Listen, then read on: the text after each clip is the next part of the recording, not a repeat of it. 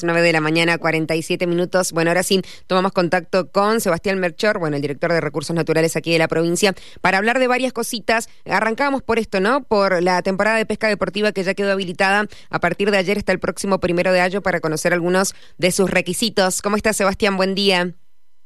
Buen día, ¿cómo, ¿cómo están para ustedes y para los oyentes? Bueno, gracias, gracias por sumarse. ¿Cómo trabajan en Mendoza con el tema pesca deportiva?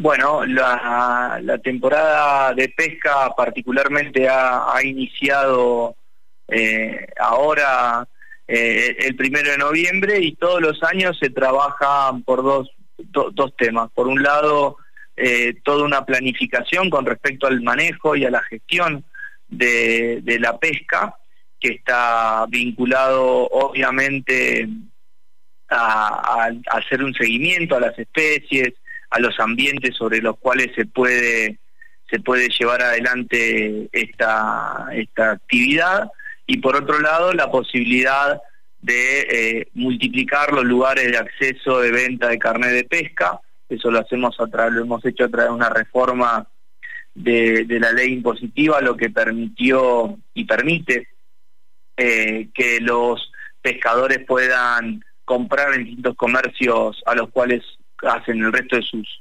compras habituales para la actividad, dándole un beneficio también económico a esos comerciantes que llevan adelante esta, esta actividad de la venta de los permisos.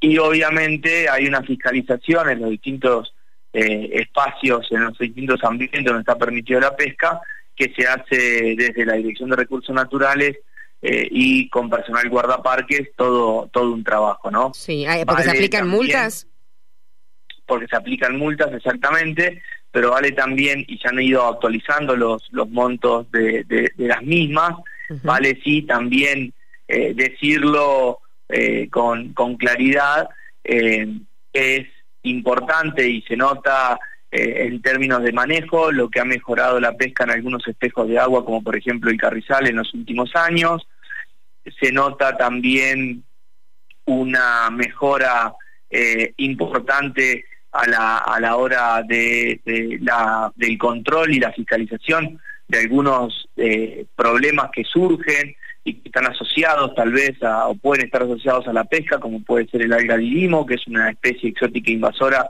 es ese moco de roca que se conoce que tienen en el sur, en la Patagonia, eh, que ha llegado a la provincia hace unos años y que llevamos adelante una política de control muy, muy exhaustiva ahí en la zona del Manzano.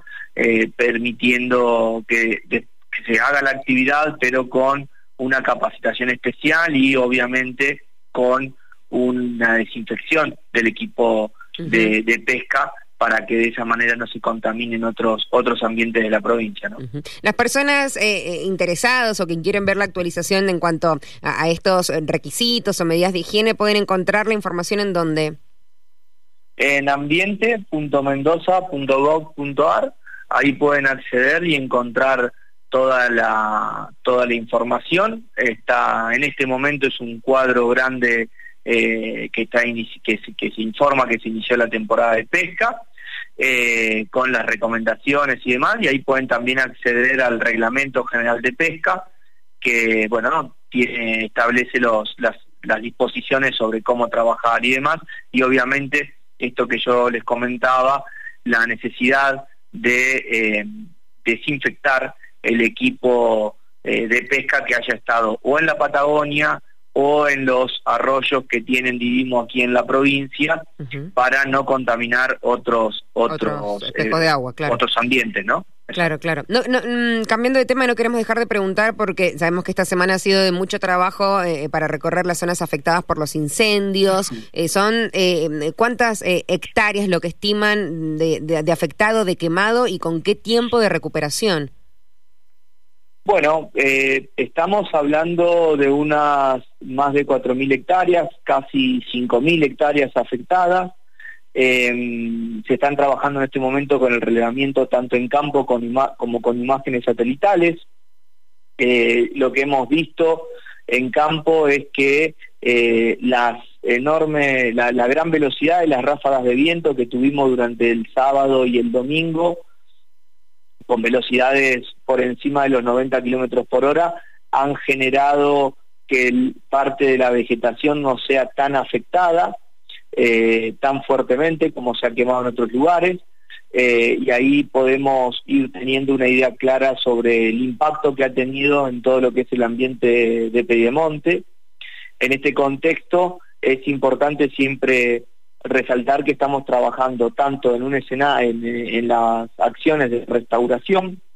La provincia contaba desde el año 2018 con su banco de germoplasma, para hacerlo sencillo eh, de entender, es como un banco de semillas, eh, que permite recabar, y era lo que teníamos, recursos genéticos de las distintas especies vegetales de la provincia de Mendoza, y en particular del pie de monte que nuestros guardaparques habían recolectado de guisadero largo en estos últimos años, con lo cual ya estamos trabajando en eh, llevar adelante, disculpe, en llevar adelante una, una la, creación de plantines para que en el mes de agosto próximo, en agosto del 24, se pueda llevar adelante eh, la restauración activa donde se identifiquen los, los puntos centrales. En otros lugares se va a trabajar con una restauración pasiva, esto quiere decir clausuras y permitir que eh, la, las especies vuelvan a, generarse, a reconstruir el ambiente a partir de, otras condiciones de clausura.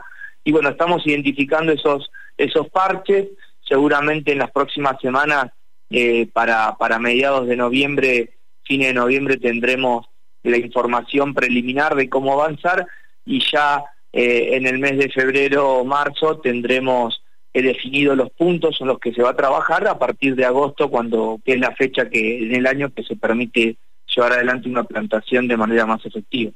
¿Y respecto al tema fauna? Bueno, respecto al tema fauna, eh, que está vinculado, ¿no? Porque el impacto más importante ha sido sobre la flora, no quiere decir, y, directamente obviamente sobre la fauna, ¿no? La fauna del Piedemonte es una fauna eh, que tiene distintas características. Eh, una de ellas es que tiene, eh, perciben el peligro y, se alejan.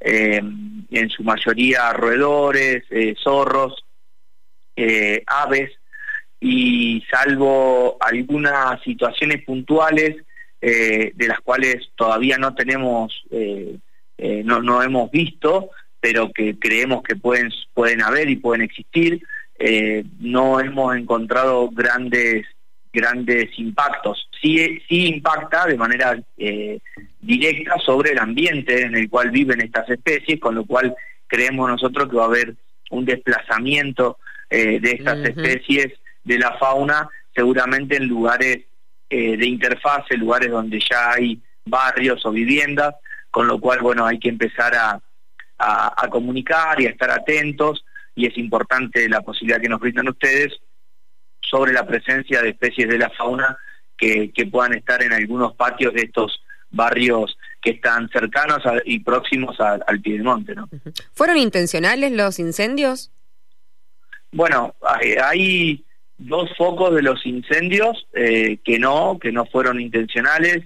Eh, podemos decir que fueron producto de la, accidentales, fueron caída, fueron producto de la caída de las columnas de la red eléctrica, eh, pero eh, sí hay que decir que hemos tenido dos, tres focos, dos generados el mismo lunes, ya después de un fin de semana muy extremo, uno que hicieron un fuego intencional en el Cerro La Gloria y otro en la zona del Chayao, que fueron rápidamente eh, combatidos y que hubo que reforzar por parte del Ministerio de Seguridad del patrullaje, y hubo otro, otro foco que ese fue generado el mismo domingo, eh, eh, cercano en proximidad a la estación eh, en la, de la estación eléctrica, que en Blanco Encalada, que se, se, ha estado investigando y lo está llevando adelante el Ministerio de Seguridad, Defensa Civil, sobre las posibles, porque habían distintos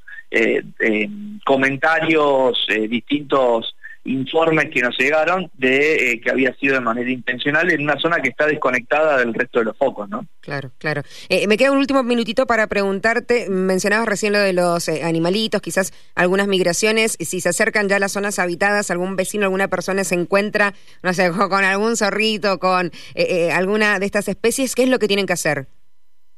Bueno, lo que tienen que hacer es comunicarse con la Dirección de Recursos Naturales, eh, hay dos, dos maneras de, poder, de poder hacerlo. Uno es vía eh, la página web en ambiente.mendoza.gov.ar, hay un recuadro eh, a mano izquierda que te, te dice, te indica para hacer una denuncia, eso nos llega rápidamente, o bien lo pueden hacer de manera telefónica al 425-2090 o 425-7065. Bien, bien. Em, eh, en las redes se vieron fotos, esto es recurrente, ¿no? De eh, monos deambulando en las inmediaciones del Cerro de la Gloria. Eh, sí, esos son e-, esos animales que, que, usted refiere son de, del ecoparque. parte del, ecoparque. y los están tanto monitoreando como alimentando como cuidando por parte del ecoparque, ¿no? Bien, bien, ya está. Allí controlada la situación. Sebastián, gracias por la comunicación. Muchas gracias a ustedes. Que esté muy bien.